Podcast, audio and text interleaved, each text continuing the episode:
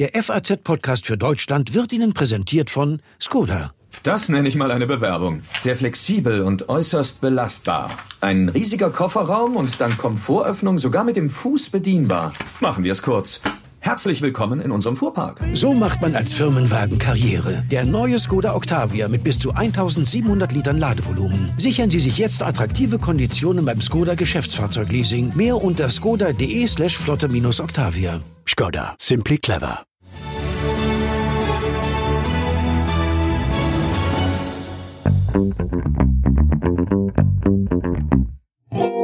Da wird sich so mancher gewundert haben, als plötzlich der Altkanzler Gerhard Schröder ja, wie aus dem Nichts wieder in der Landschaft gelandet ist. Mit einem Podcast, in dem er auf beste Schröder-Art Fragen seines ehemaligen Regierungssprechers Bela Ander beantwortet. Der Name Agenda Tja, warum er jetzt nicht mehr am Zaun des Kanzleramts rüttelt, sondern lieber podcastet, das können wir ihn heute persönlich fragen. In den ersten Minuten des Interviews noch zusammen mit seinem Mitpodcaster Bela Ander, danach noch eine ganze Weile alleine und exklusiv, denn es gibt ja auch sonst noch ein paar Fragen zu klären. Und damit herzlich willkommen zum FAZ-Podcast für Deutschland an diesem Freitag, 26. Juni.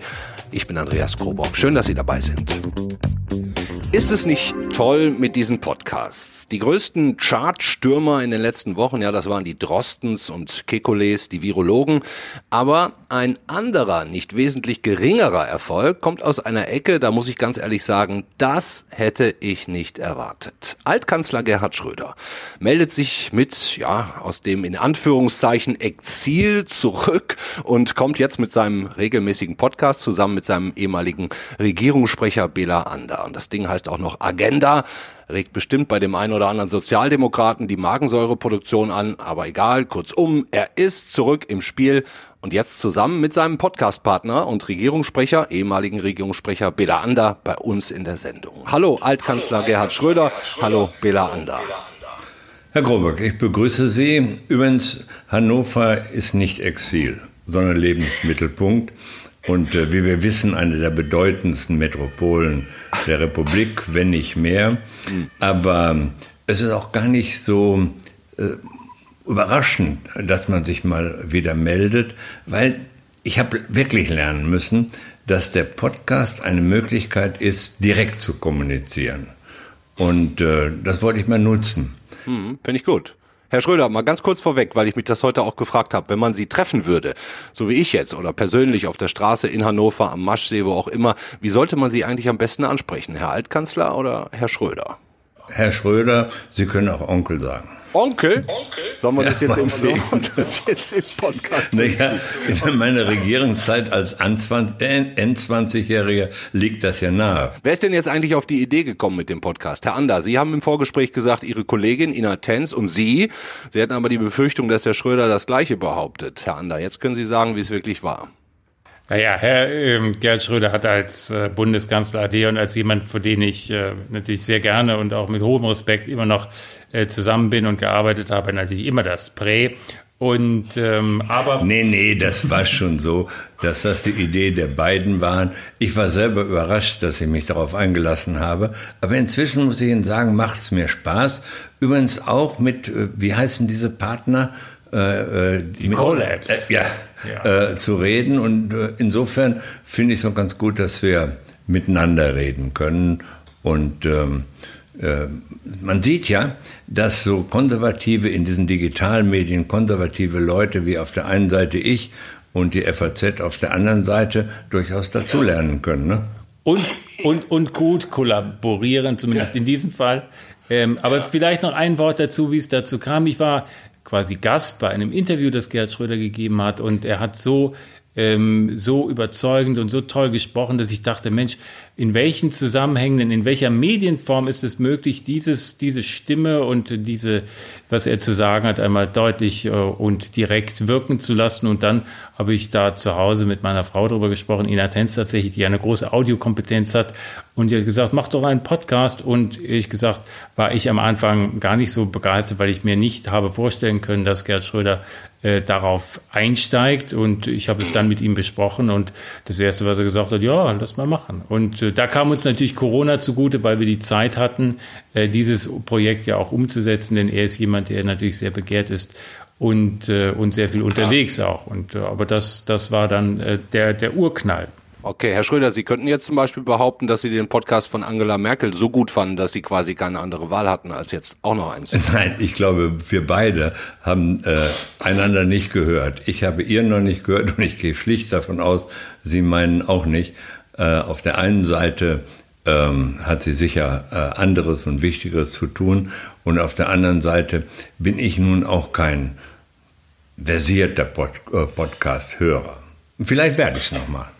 Herr Ander, noch eine Frage an Sie. Für mich fühlt sich das Duo Ander Schröder ähm, und dann auch noch der Titel Agenda ein bisschen so an, als würden Sie einfach da anknüpfen, gemeinsam, wo Sie ja vor 15 Jahren aufgehört haben. Ähm, haben Sie denn zum Altkanzler, zu Herrn Schröder, die ganze Zeit Kontakt gehabt? Ja, das hatten wir. Das ist nicht gewöhnlich tatsächlich für die Beziehung von Sprecher äh, zu Altkanzler oder zu Kanzler. Aber ich freue mich sehr, dass das bei uns äh, Bestand hatte und Bestand hat. Ähm, das war so, ja. Hm. Hat er sich verändert in den letzten 15 Jahren? Er ist fitter geworden, also insofern äh, gar nicht. Die Stimme vielleicht noch ein bisschen tiefer und, ähm, und äh, ja, wenn ich das sagen darf, in seiner Anwesenheit knarziger, aber im positiven Sinne. Ähm, also eine Wahnsinnsstimme, die wie gemacht ist für äh, den Podcast selbst und alles, was mit Audio zu tun hat. Fernsehen ja sowieso, aber auch Audio. Ja, ich verrate Ihnen auch gleich, wieso ich das frage mit der Veränderung. Ich würde Ihnen, Herr Ander, aber noch eine kurze letzte Frage stellen wollen, äh, bevor Sie äh, Herrn Schröder die Bühne dann allein überlassen. Ähm, wie lange ist der Podcast angelegt? Der Erfolg ist ja aktuell eigentlich groß genug, um das jetzt mal eine ganze Weile zu machen. Ja, wir oder? freuen uns sehr. Wir sind ja in den verschiedenen Kategorien bei Apple auf Nummer eins, bei News, bei Regierung, also Government äh, und, äh, und freuen uns über mehr als 130.000 Abrufe im Moment. Das ist schon für einen Erstling äh, wahnsinnig toll, liegt natürlich an der Art und Weise, Gerd Schröder berichtet, erzählt. Und wir wollen das weitermachen. Wir haben ja diesen wöchentlichen Rhythmus jetzt für die ersten Folgen und dann aber äh, ein bisschen weniger intensiv, was die Folgen angeht, aber genauso intensiv, was die, das positive Ergebnis angeht. Also das ist ein Projekt, was auf Länge angelegt ist. Mhm. Dankeschön, Belander. Ich wünsche Ihnen da viel Erfolg zu, äh, für. Ich höre da selber auch gerne zu. Ähm, Dankeschön. Vielen Dank, dass Sie auch kurz mit im Gespräch dabei waren. Genau. Ähm, Herr Schröder, sind Sie zufrieden mit Bela Ander? Darf er Ihnen im Podcast auch mal kritische Fragen stellen, ohne dass Sie sauer werden? Ja, wenn er das täte, hätte ich überhaupt kein Problem damit. Er tut das gelegentlich auf seine sehr zurückhaltende Art. Aber natürlich lebt ein solches Podcast von Antworten und weniger von Fragen. Aber wir lassen nun auch wirklich keine problembehafteten politischen Themen aus. Und insofern äh, denke ich, äh, dass äh, die Zuhörer äh, Informationen bekommen, die sie sonst vielleicht direkt nicht bekämen. Obwohl, das will ich gleich sagen, ich immer noch gern und am liebsten eine Zeitung, und zwar alle möglichen, egal welcher Richtung, vor der Nase habe und auch ein Magazinleser bleibe. Ich denke, wir müssen schon aufpassen, dass ähm, das, was äh, Zeitungen können, nämlich einzuordnen, vielleicht auch kritisch einzuordnen, dass das nicht verloren geht. Äh, die direkte Kommunikation ist natürlich für jemanden wie mich ein großer Vorteil, weil da kann ja niemand das, was man Redaktionsschwanz nennt, bei euch dranhängen. Äh, und äh, das ist sicher ein großer Vorteil, aber trotzdem, ich nehme auch die Nachteile des Redaktionsschwanzes gerne in Kauf, wenn die gedruckten Medien weiter eine wichtige Rolle für die demokratische Gesellschaft spielen können. Ich glaube, dass es so bleibt, ja. Ich habe ich es ja gerade schon mal kurz angedeutet, warum ich Anna gefragt habe, ob er den Eindruck hat, dass sie sich verändert hätten. Also ich, als ich ihre Stimme im Podcast das erste Mal jetzt gehört habe, war es gefühlt so eine Mischung. Ja, da spricht der Bundeskanzler der Jahre 1998 bis 2005, aber auch ihre Stimme hat sich ein bisschen verändert. Ähm, das nimmt man vielleicht oft selbst nicht ganz so wahr. Ich ja jetzt als Sprecher auch nicht. Deswegen frage ich vielleicht andersrum, Herr Schröder. Hat sich Ihre Denke verändert in den 15 Jahren? Haben Sie sich verändert? Na, es wäre ja komisch, wenn man sich nicht veränderte. Ich erinnere mal an eine wunderbare Geschichte von Bertolt Brecht, die Geschichten über Herrn K., Herrn Keuder. Der trifft einen Freund, der Herr Keuder, und der Freund sagt, Herr Keuder, Sie haben sich nicht verändert. Und Herr K. sagt, Bertolt Brecht hat das unglaublich gut aufgeschrieben, nur, oh, nicht mehr. Das heißt, natürlich verändert man sich und muss sich auch verändern. Und natürlich, wenn man nicht mehr im direkten politischen Geschäft ist, geht man doch liberaler mit den Gegnern um und äh, äh, auch mit dem, was man so liest. Äh, das ist doch ganz selbstverständlich. Und, und wer sind Sie heute, Herr Schröder? Immer noch der gleiche, glaube ich. Aber also eben, doch nicht verändert. Doch, nein, doch nicht im, im Kern und im Charakter. Ich liebe Zuspitzungen nach wie vor, aber gehe mit Gegnern in der Politik, ich habe ja keine mehr, äh, doch etwas, äh, naja, freundlicher um, als ich das früher getan hätte. Und versuche auch immer bei dem, was die gegenwärtige Regierung zum Beispiel betreibt, positive Dinge zu sehen. Lassen Sie mich ein Beispiel nennen. Ich glaube wirklich, dass angesichts der Corona-Krise man in keinem Land der Welt besser aufgehoben ist zurzeit als in Deutschland. Ja, und in Berlin wird ja immerhin jetzt auch schon wieder gemunkelt. Ne? Was will denn der Schröder jetzt da plötzlich mit seinem Podcast? Ne? Das habe ich keine, auch keine, schon gehört. Ja, keine Lust mehr auf den Job bei den russischen Konzernen Rosneft, Nord Stream, weil beide zusammen ging ja wusste, nicht. dass er das ja? auch bringen ja, muss. Das war der Redaktionsschwanz, den er eben versucht hat. Aber das ist schon in Ordnung. Nein, nein, ich habe da weiterhin große Lust zu und mache das auch weiter, weil ich das für sehr wichtig halte halte, gar nicht nur für mich, sondern auch für äh, die Kontakte zwischen Russland und Europa, speziell Deutschland einerseits, aber auch für die äh, Sicherheit von Energiepolitik äh, in Deutschland zum anderen. Das ist nicht in Frage gestellt und im Übrigen alle, die glauben, ich möchte doch mal noch mal zurückkehren und würde mich unter Umständen beim Partei, Parteivolk, was ich ja tun könnte, ich brauchte ja nur einen winzig kleinen Ortsverein, der mich vorschlagen würde. Das ist äh, wunderbar zu erleben, aber sowas von falsch. Hm. Sprechen Sie eigentlich äh, auch ein bisschen Russisch inzwischen? Bedauerlicherweise nicht. Äh, ich hatte genug Schwierigkeiten, hinreichend Englisch zu lernen, was immer noch nicht abgeschlossen ist. Jetzt muss ich wenigstens Anfänge von Koreanisch lernen. Naja, also von daher bin ich, was die Sprachenlernen angeht, äh, wirklich ausgelastet. Und ähm, mit Wladimir Putin sprechen Sie Deutsch? Haben Sie da eigentlich viel Kontakt? Der spricht äh, sehr viel besser Deutsch als viele, die ich so kenne. Ich will jetzt die Landstriche nicht nennen, aber natürlich äh, kommunizieren wir in Deutschland. Wir haben regelmäßig Kontakt, aber auch nicht so oft, wie gemunkelt wird. Hm. Verstehen Sie eigentlich Leute, die sagen, Mensch, das geht doch nicht, ehemaliger Bundeskanzler, kann doch nicht für russische Ölfirmen lobbyen? Nein, das verstehe ich überhaupt nicht. Das habe ich auch nie verstanden. Schauen Sie mal, ich, ich, wenn, wenn, was, hätte, was hätte Ihre Zeitung gesagt, wenn ich in den Aufsichtsrat von Exxon eingezogen wäre? Ich sage, das ist aber ein wichtiger Transatlantiker. Wo ist der Unterschied eigentlich? Wo ist der Unterschied zwischen meinem inzwischen ja nicht mehr Gegner, sondern äh, Merz, der für BlackRock arbeitet, was ich nachvollziehen kann und was auch nicht kritikwürdig ist. Warum sollte er nicht? Ja, der war halt nicht alt, der war halt nicht Bundeskanzler, so wie, so wie, so wie Sie. Hören Sie doch mal zu. Als ich aufgehört habe, war ich 60 Jahre. Sollte ich dann auf meine Latifundien zurückkehren? Ich habe nämlich keine. Also musste ich was tun. Das ist doch völlig vielleicht, klar. Ja, und ja verstehe ich, aber vielleicht romantisiere ich ja auch zu sehr. Finde ich den Unterschied zwischen äh, der einen wie der anderen Seite gar nicht wirklich bedeutsam. Ich, das ist mein Leben und mhm. darin lasse ich mich nicht reinreden. Mhm. Sie plädieren ja auch immer, immer wieder für ein anderes Verhältnis zu Russland. Sie haben darüber in Ihrem letzten oder vorletzten Podcast ausführlich gesprochen, sehr interessant. Ähm, ich persönlich äh, halte Russland, um es positiv auszudrücken, für mindestens mal unberechenbar. Äh, und dann habe ich die, die vielen Menschenrechtsverletzungen, Desinformationskampagnen noch gar nicht mit einbezogen. Ich meine, die Sanktionen gibt es ja nicht ganz ohne Grund, auch wenn man vielleicht darüber streiten kann. Wie wollen Sie uns, Herr Schröder, überzeugen, dass wir, Deutschland oder auch die EU, anders mit Russland umgehen sollten? Schauen Sie, ich habe den Eindruck angesichts Ihrer Fragen, dass ich Sie nicht überzeugen kann. Das will ich dann auch gar nicht. Was brauchen wir denn? Das ist doch das Entscheidende. Das Entscheidende ist, wir brauchen den Markt. Wir brauchen schließlich äh, historisch betrachtet waren die Deutschen zuerst in Russland und haben da viel Unheil angerichtet und haben, des, haben wir haben deswegen nach meiner Meinung wirklich auch so etwas wie eine Bringschuld für ein vernünftiges Verhältnis zu diesem großen, für uns wichtigen Land. Und zweitens, das müssen Sie wissen, es gibt kein politisches Problem auf der Welt, das Sie gegen Russland äh, regeln könnten. Die sind Mitglied, äh, ständiges Mitglied im Sicherheitsrat der Vereinten Nationen. Jeder Versuch, ein solches Land zu isolieren, ist doch aberwitzig. Und äh, schließlich, ich habe den Eindruck, die Rationalität in der Politik ist im gegenwärtigen Amerika weit geringer als in Russland. Da muss ich Ihnen möglicherweise recht geben. Aha. Ähm, Herr Schröder, ich würde gerne auch noch ein einziges Mal zurückschauen mit Ihnen auf die Wahl 2005.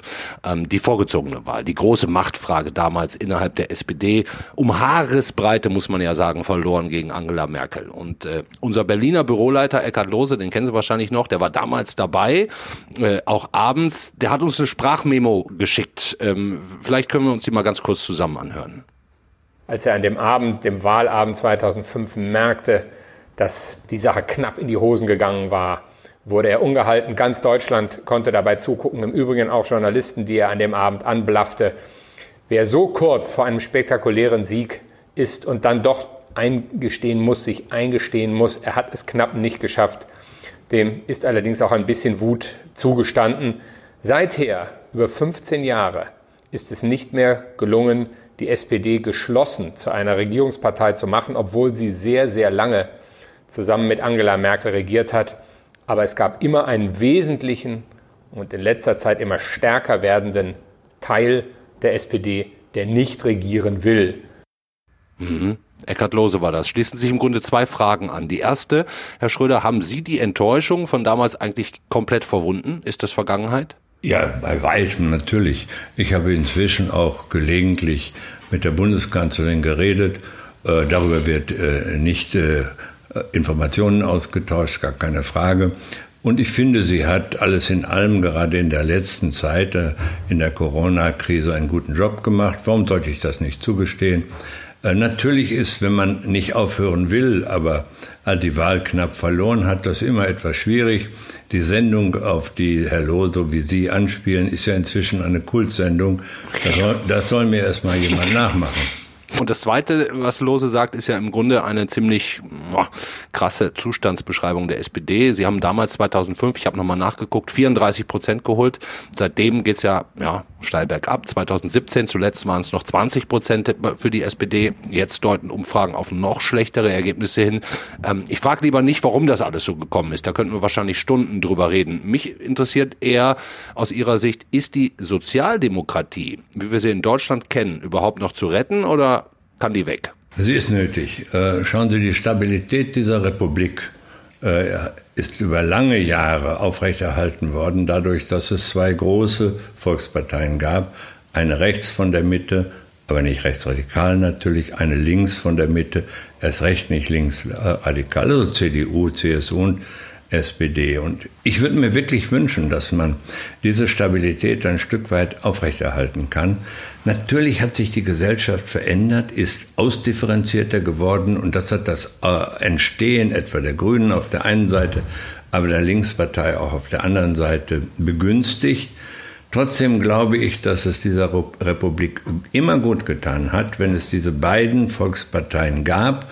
Und äh, ich finde, äh, dass alles in allem sie auch in den Krisen, die es gegeben hat, in der Finanzkrise ebenso wie in der Corona-Krise, äh, dafür gesorgt haben, dass dieses Land besser als andere in der europäischen Gemeinschaft durch die Krisen gekommen sind.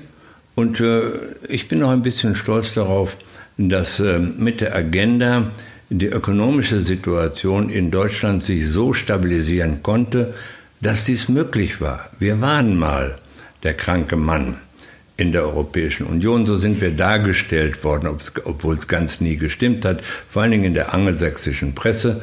Aber nun sind wir doch äh, die wirtschaftlich effektivste und stabilste Kraft in der Europäischen Gemeinschaft. Das hilft allen und wir müssen kapieren, sind ja auch auf dem Wege, dass wir auch etwas tun müssen, um Italien, um andere zu stabilisieren. Das heißt, äh, und zwar nicht nur engständig zu sagen, wann kriegen wir das Geld zurück, sondern im Kopf zu haben, das sind auch unsere Kunden. Und wenn es denen schlecht geht, geht es auch einer so exportorientierten Wirtschaft wie der deutschen jedenfalls nicht gut. Mhm. Jetzt haben Sie natürlich äh, sehr schlau so ein bisschen abgelenkt von der Frage nach dem Niedergang der Sozialdemokratie. Aber äh, wenn wir jetzt mal eins weiterdenken, wer denn als, als, als äh, Figur auf dem Kahn, als Kapitän des Schiffes SPD ähm, taugen würde? Ähm, Sie haben ja gerade gesagt, Finanzkrise auch gut durchstanden. Lassen Sie mich mal raten. Olaf Scholz, der taugt Ihnen, oder? Also er ist ein ganz ausgezeichneter Mann, jemand, der bewiesen hat, Wahlen zu gewinnen, etwa in Hamburg. Und das ist ja nicht ganz falsch, wenn ein Spitzenpolitiker auch mal Wahlen gewinnen kann, sondern im Gegenteil. Aber ich habe selber gesagt, Leute, äh, das ist eure Sache. Aber mein Vorschlag wäre, zeigt doch mal, dass ihr ein gutes Team habt.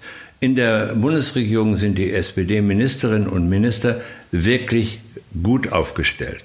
Äh, Herr Heil, äh, Herr Schulz sowieso, aber auch, äh, aber, aber auch Frau Giffey und andere. Und dann haben wir mit Frau Schwesig und Frau Dreier Ministerpräsidentinnen, die sich nun wirklich sehen lassen können. Das heißt, warum sagt die SPD-Führung nicht, wir haben ein Angebot, das ist ein Team und dann werden wir doch mal schauen, wer Primus inter pares ist. Das sollte in aller Ruhe äh, diskutiert werden und mein Eindruck ist, dass die SPD-Führung auch auf diesem Dampfer äh, durchaus fahren könnte. Mhm. Und Borjans, Esken, was mit denen? Die, sollen die haben ja bereits deutlich gemacht, dass sie in der Beziehung keinen Ehrgeiz haben. Das, habe ich, äh, das kann ich auch nachvollziehen. Mhm. Und äh, Herr Schröder, wer wird der nächste Bundeskanzler in Deutschland? Ja, ich hoffe natürlich, dass das ein Sozialdemokrat wird, aber schauen Sie, ich gucke doch auch auf die äh, Umfragen und auf die gegenwärtigen Machtverhältnisse. Ich glaube, dass äh, derjenige, der von der CDU, CSU nominiert wird, die mit Abstand besten Chancen hat. Und ich rechne nach der Wahl mit einer schwarz-grünen Koalition. Das wird dann für die CDU und für die Kernwählerschaft der, CDU, ich kenne ja viele von denen, so richtig klassische Handwerksmeister auch nicht so ganz einfach, obwohl man eingestehen muss, dass die Grünen ja doch inzwischen eine strukturkonservative Partei geworden sind. Mhm. Und wen hatten Sie dabei auf CDU-Seite für den ähm, aussichtsreichsten Kandidaten? Ich habe ja, ich habe ja mich dazu schon geäußert und gesagt, mein Eindruck ist eher Herr Laschet. Und der hat aber interessant gekontert. Er hat gesagt, er nehme das zur Kenntnis, aber mein Einfluss in der CDU sei doch begrenzt. Und da hat er recht.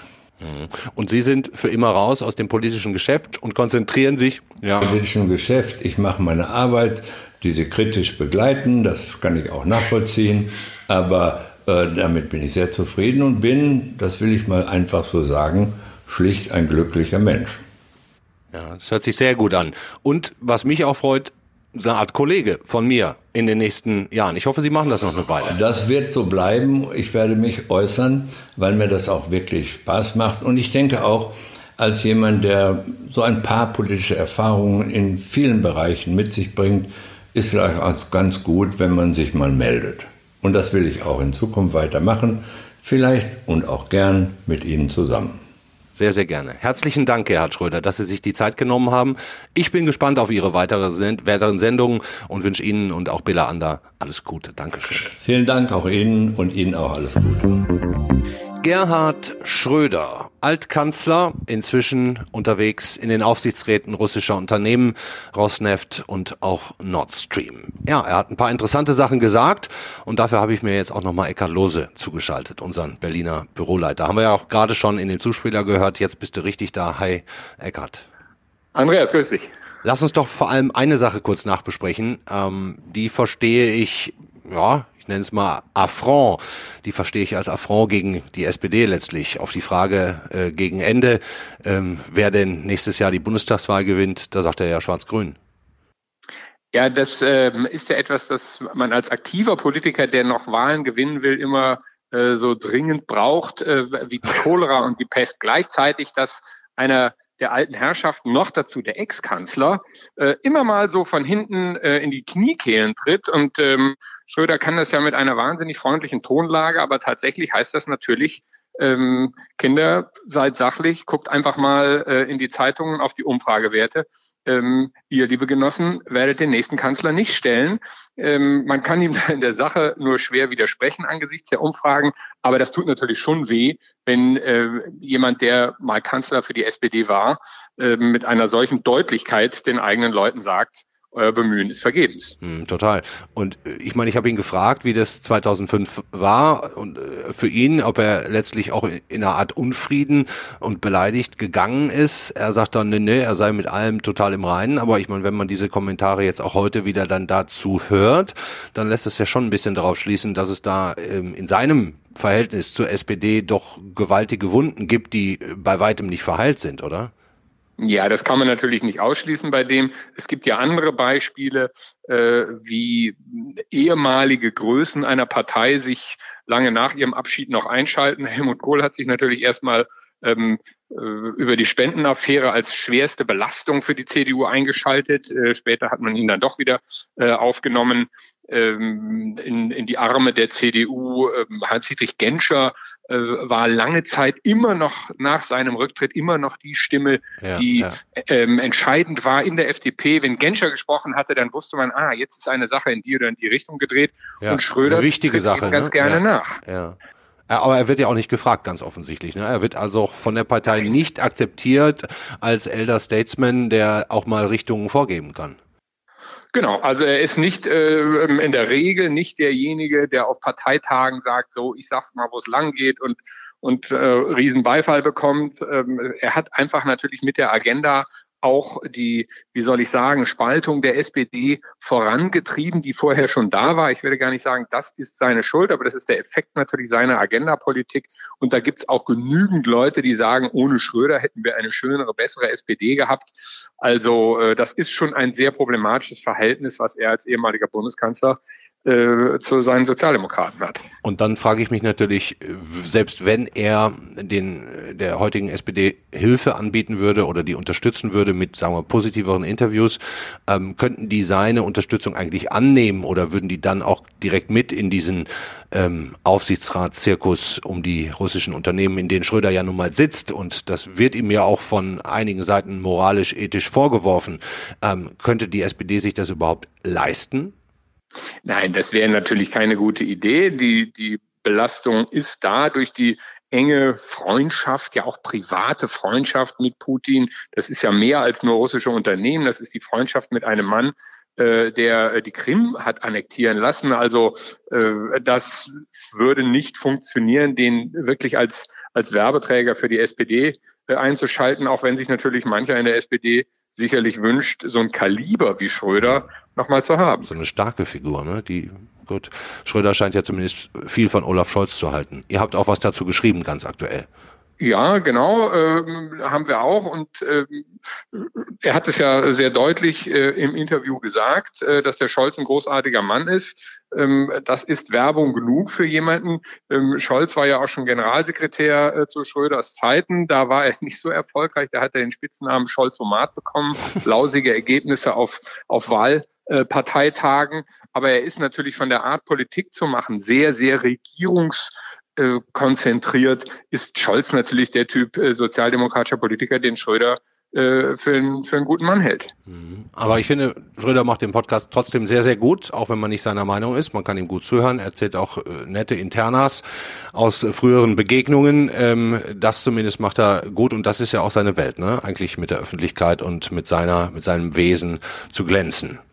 Man merkt halt, dass er alle Handbremsen gelöst hat. Der redet halt so, wie es ihm gefällt. Der handelt und lebt, wie es ihm gefällt. Das sieht man an seiner ganzen Russland-Connection. Da ist nicht mehr die Frage, kann ich das als ehemaliger Bundeskanzler machen, sondern ich will das jetzt so tun. Ich glaube, er hat sich auch immer eingeschränkt gefühlt. Er hat sich als Kanzler auch ein bisschen natürlich benachteiligt gefühlt äh, gegenüber den Freiheiten, den mancher Wirtschaftsboss, mit dem er zu tun hatte, gegenüber den Freiheiten, die die hatten. Und jetzt äh, lebt er eben mit Schwung und Lust ein Leben äh, ähm, und äh, schert sich nicht mehr darum, äh, dass er mal äh, ehemaliger Bundeskanzler war. Das macht er ja sehr deutlich. Das macht einen Podcast natürlich interessant. Absolut. Mit Schwung und Lust. Das ist ein schönes Schlusswort gewesen. Lieber Eckert, äh, ich danke dir für die Einschätzung und äh, beste Grüße nach Berlin. Danke. Ja, Grüße nach Frankfurt, Andreas. Tschüss. Deutliche Worte auch nochmal zum Schluss von unserem Berliner Büroleiter Eckhard Lohse. Sehr spannende Sendung fand ich. Ein sehr launiger Altkanzler Gerhard Schröder. Onkel wollte ich ihn doch nicht nennen, aber ich kann da nochmal drüber nachdenken. Irgendwann werden wir ihn sicher auch hier im Podcast für Deutschland nochmal begrüßen können. Ihnen erstmal ein sehr, sehr schönes Wochenende. Hoffentlich wird das Wetter am Samstag nicht allzu gewitterig. Fahren Sie raus, lassen Sie sich's gut gehen. Und wir sind am Montag wieder für Sie da mit meiner Kollegin Tami Holderried. Ciao. Música